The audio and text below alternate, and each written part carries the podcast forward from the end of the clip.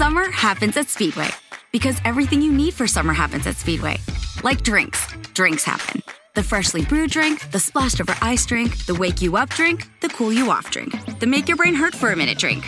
All poured however you want them, whenever you want them, all summer long. So on every hot day, you have something cold to sip. Speedway, summer happens here. And now, get any size fountain or speedy freeze for just 99 cents. Excludes maximum. Ohio needs nurses now.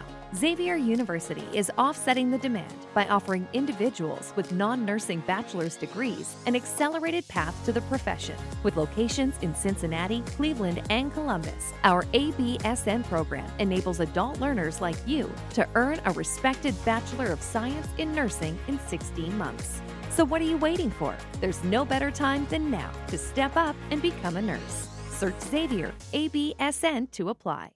Hoy en Renovando tu Mente.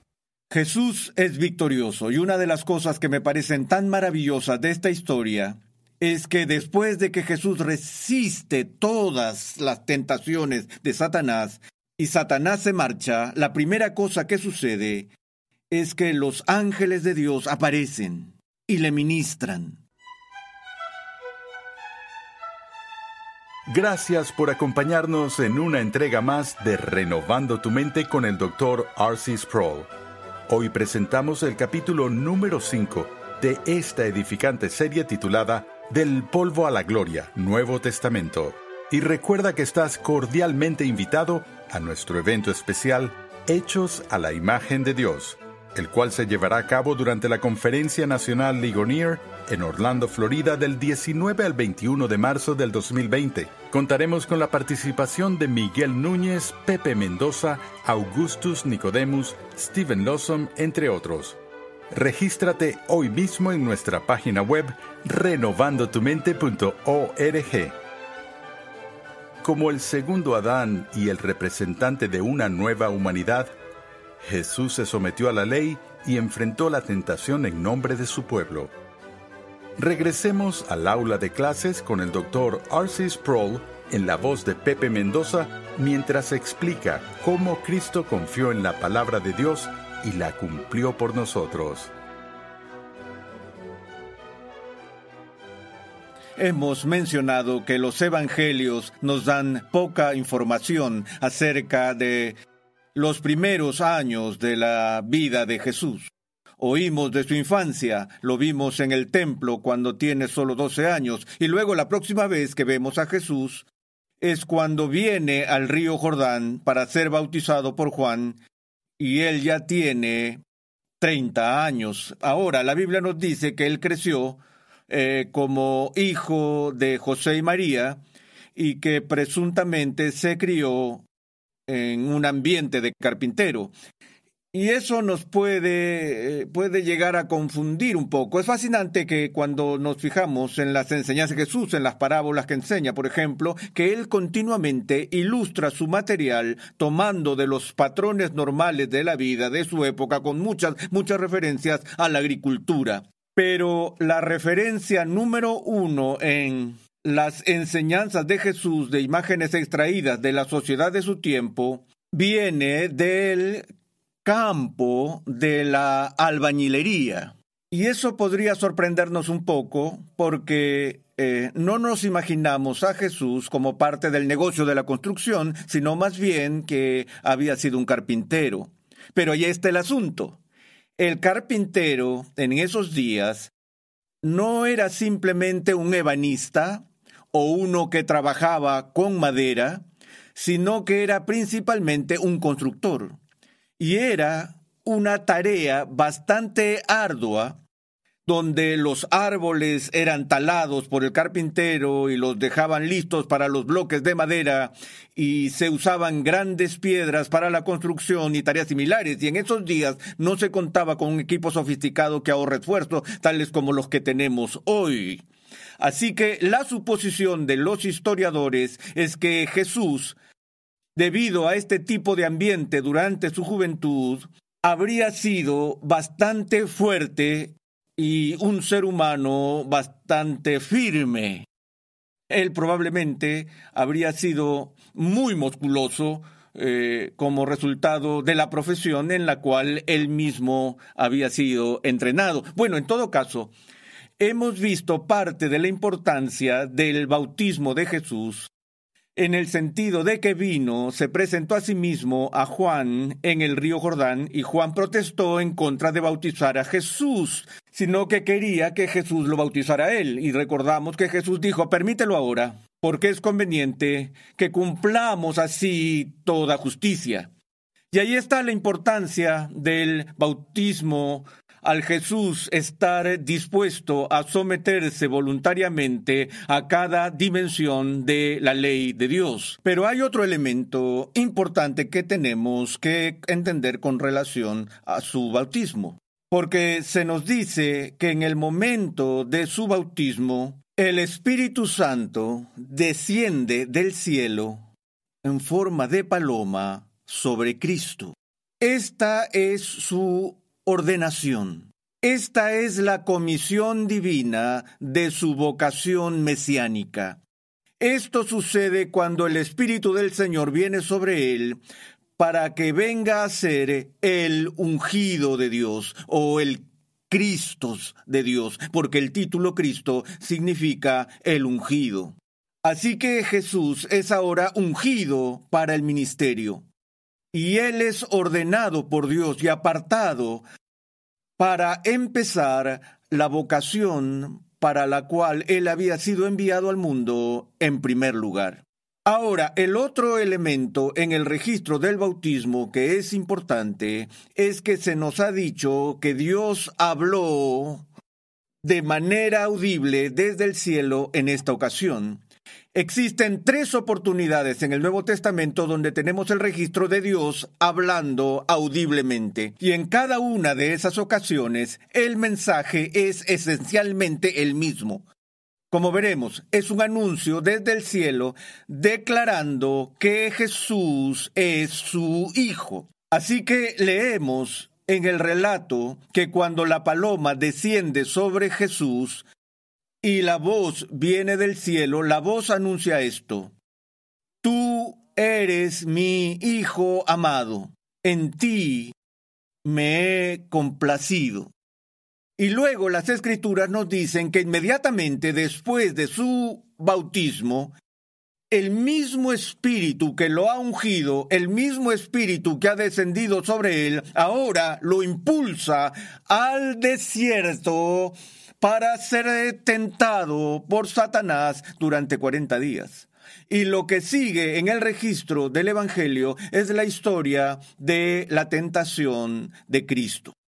Ahora, ustedes recordarán que al inicio de esta serie del polvo a la gloria, consideramos el periodo de prueba de Adán y Eva cuando estaban en el jardín y cómo ellos fueron atacados por la serpiente. Y la serpiente se impuso sobre ellos y logró que pecaran. Y uno de los temas más importantes del Nuevo Testamento con respecto a Jesús es que él, en su oficio mesiánico, tiene que cumplir muchas responsabilidades, una de las cuales es satisfacer el papel del segundo Adán, o el nuevo Adán, el representante de una nueva humanidad, y lograr la victoria donde el primer Adán fue derrotado. Y así, en favor de su pueblo, es como si Jesús fuera llevado de nuevo al lugar de la tentación y es sometido a esta rigurosa prueba. Es como una prueba de fuego, a través de la cual debe pasar con el fin de estar calificado para hacer público su ministerio. Así que su primera misión no es una misión pública, sino una misión privada llevada a cabo en la arena desolada del desierto de Judea. Y si alguno de ustedes alguna vez ha tenido la oportunidad de visitar la Tierra Santa, dudo que jamás puedan olvidar la impresión visual del desierto de Judea, donde la única flora y fauna oriunda incluye conejos salvajes, serpientes, escorpiones y un puñado de aves. Eso es todo. Es uno de los pedazos de tierra más intimidantes y desolados en este planeta. Y fue en ese ambiente que el Espíritu de Dios llevó a Jesús para estar solo. Ahora, he hablado muchas veces sobre las eh, comparaciones y contrastes que existen entre la tentación de Adán y la tentación de Jesús. Recuerden el entorno en el que Adán y Eva fueron tentados. El lugar o el escenario del ataque de la serpiente contra ellos fue en un jardín magnífico, frondoso y paradisiaco. Ellos fueron atacados y embestidos por Satanás en medio de una experiencia donde les fue dado el privilegio de comer libremente de todo fruto de los árboles del jardín.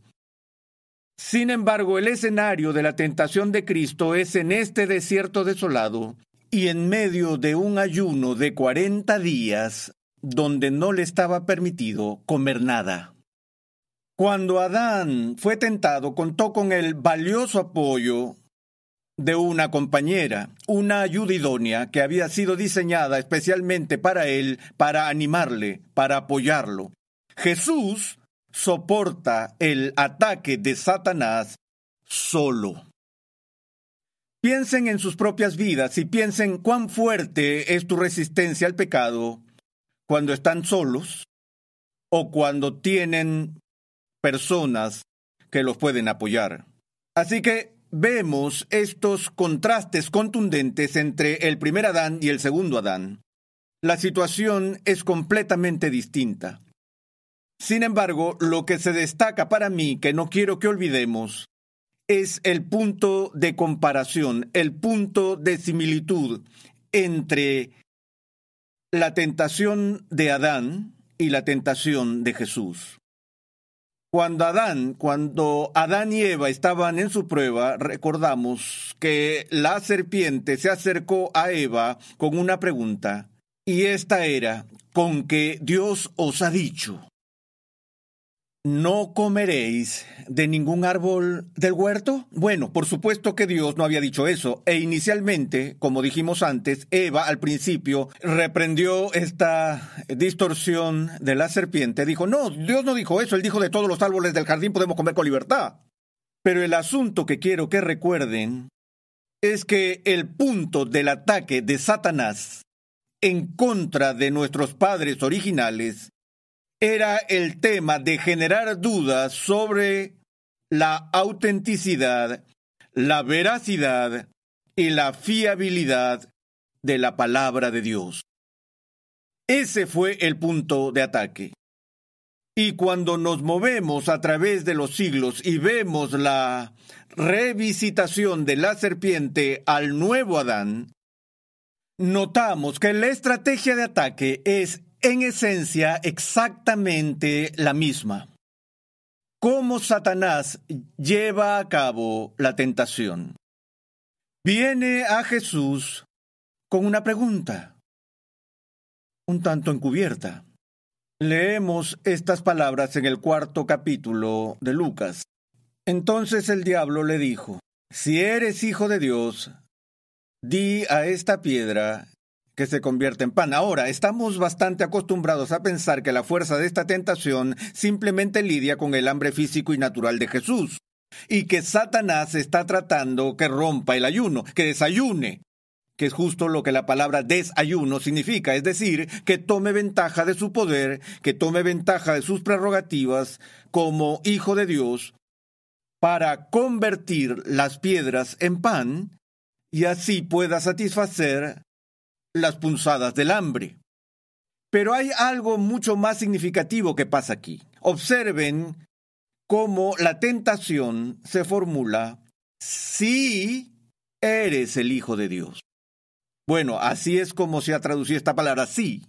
Y creo que los traductores creo han captado correctamente la fuerza de la declaración al traducirla sí debido a que Satanás está obviamente planteando la pregunta aquí. ¿eres realmente el Hijo de Dios? Y si de verdad eres el Hijo de Dios, entonces convierte estas piedras en pan, no tienes problemas. ¿Cuáles fueron las últimas palabras que conocemos que Jesús oyó en sus oídos humanos antes de ir a este lugar de desolación? ¿Recuerdan? Este es mi Hijo amado.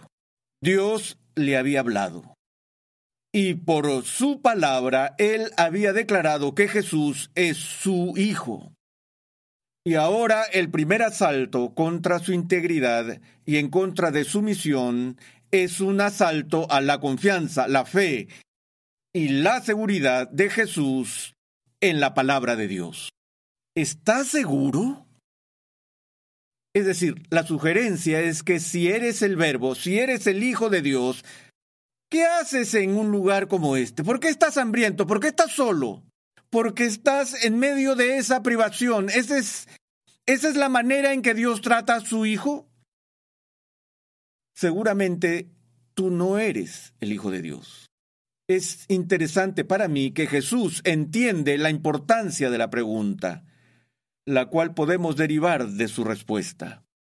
Jesús le responde diciendo, Está escrito, no solo de pan vivirá el hombre. Ahora, supongamos ahora que él solo se detuviera y dijera, no, no puedo convertir estas piedras en pan porque estoy en medio de un ayuno. Y aunque es perfectamente legítimo en ocasiones normales desayunar, cuando estás en medio de este tipo de prueba, eh, eso no está permitido. Así que eso está bien conmigo. Puedo sobrevivir en estos días sin ningún tipo de alimento físico, si eso es lo que Dios quiere que haga. Después de todo, Satanás, el hombre, no solo vive de pan. Pero luego él termina con esta declaración, sino que de toda palabra que procede de la boca de Dios.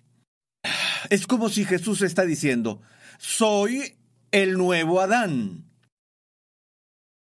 El primer Adán no duró mucho tiempo viviendo por la palabra de Dios.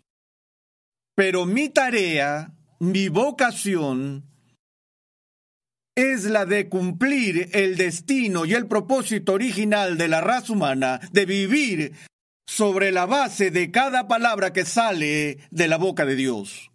¿Y qué es eso en comparación con el pan? Entonces Jesús enfoca la pregunta en su respuesta a Satanás poniéndola en obediencia a la palabra de Dios. Ahora necesitamos entender eso porque espero que no estemos estudiando esta visión general de las Sagradas Escrituras del polvo a la gloria solo por un tipo de interés casual en un documento histórico. Estoy convencido de que lo que estamos mirando aquí es nada menos que la palabra escrita de Dios. Y estamos obligados no solo a, eh, a conocerla, sino a vivir por ella. De toda palabra que viene a nosotros de parte de Dios. Entonces el diablo le llevó a un alto monte y le mostró todos los reinos del mundo en un momento de tiempo. Y el diablo le dijo, Todo este dominio y su gloria te daré, pues a mí me ha sido entregado y a quien quiero se lo doy. Por tanto, si te postras delante de mí, me adoras, todo será tuyo.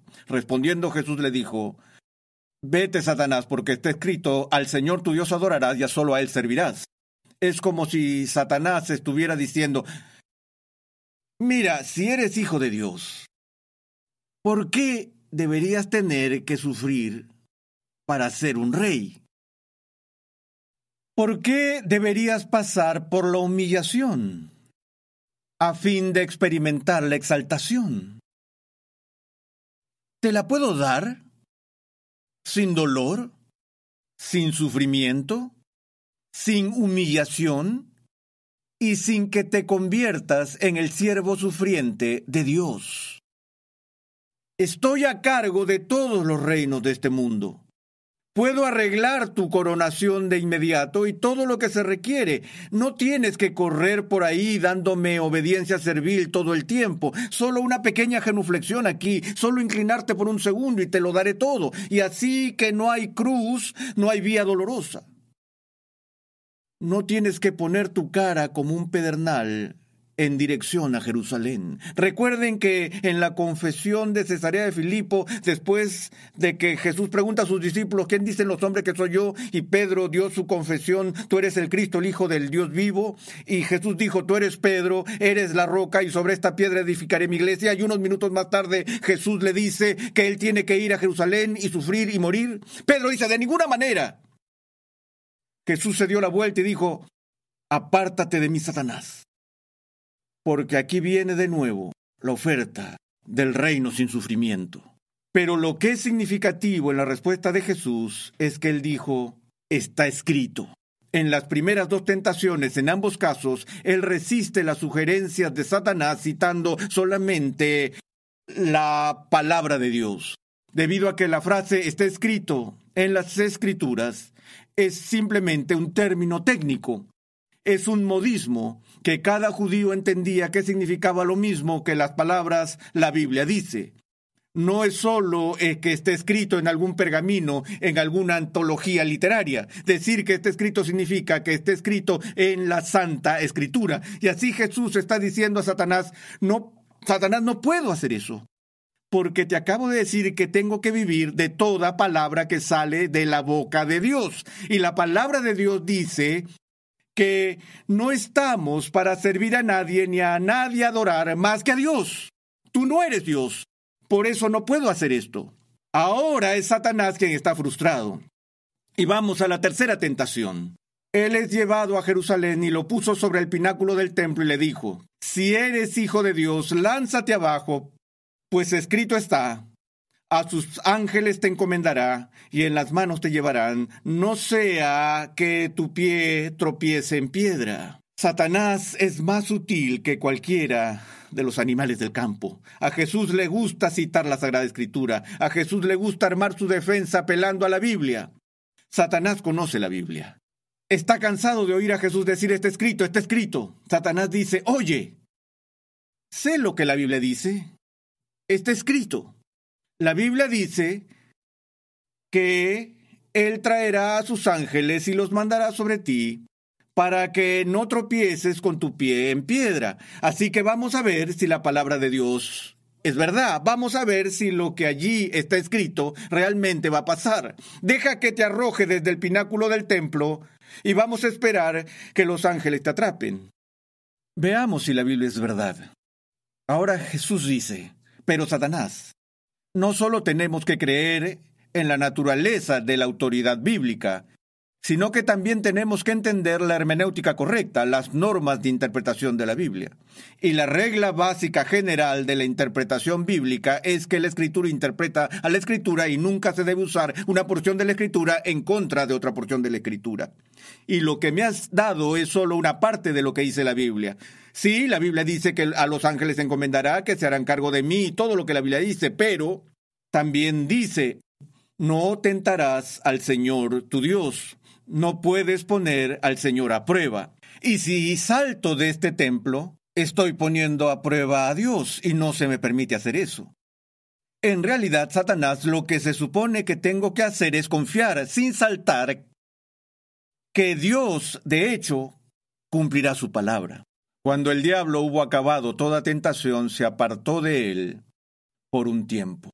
Jesús es victorioso y una de las cosas que me parecen tan maravillosas de esta historia es que después de que Jesús resiste todas las tentaciones de Satanás y Satanás se marcha, la primera cosa que sucede es que los ángeles de Dios aparecen y le ministran.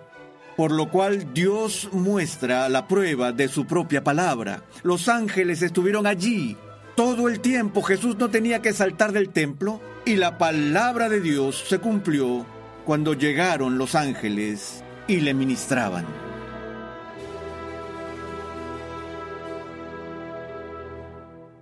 En este episodio hemos visto que Jesús voluntariamente se sometió a cada elemento de la ley de Dios durante su vida. Jesús fue tentado en el desierto por el diablo. Sin embargo, el segundo Adán tuvo éxito donde el primer Adán fracasó.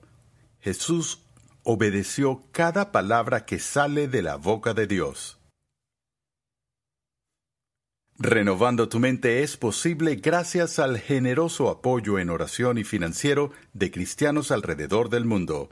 Para hacer tu donación, por favor visita nuestra página web renovandotumente.org.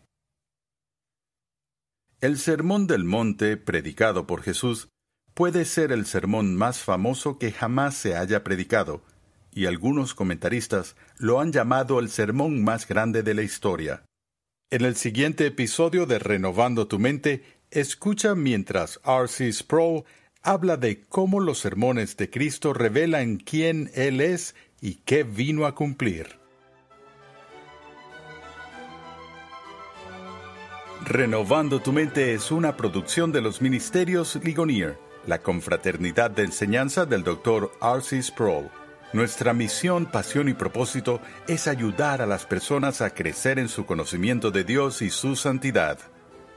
Te invitamos a visitar nuestra página web renovandotumente.org, donde podrás descargar gratuitamente la guía de estudio de la serie de hoy.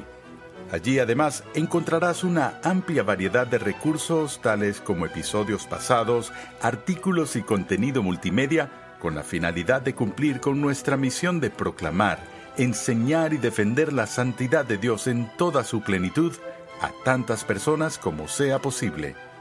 Para contactarnos, por favor envíanos un correo electrónico a programa arroba renovandotumente.org con tus preguntas, testimonios y comentarios. Sintonízanos nuevamente en esta misma emisora y en este mismo horario y únete a nuestra comunidad virtual en las redes sociales.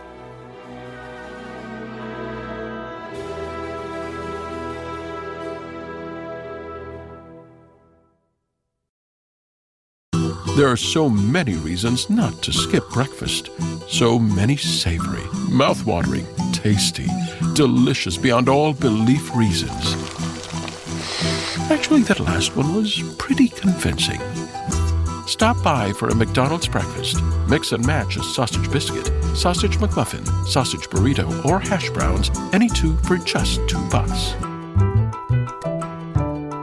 Price and participation may vary, cannot be combined with combo meal. Summer happens at Speedway because everything you need for summer happens at Speedway. Like drinks, drinks happen. The freshly brewed drink, the splashed over ice drink, the wake you up drink, the cool you off drink, the make your brain hurt for a minute drink. All poured however you want them, whenever you want them, all summer long. So on every hot day, you have something cold to sip. Speedway, summer happens here. And now, get any size fountain or speedy freeze for just 99 cents. Excludes maximum.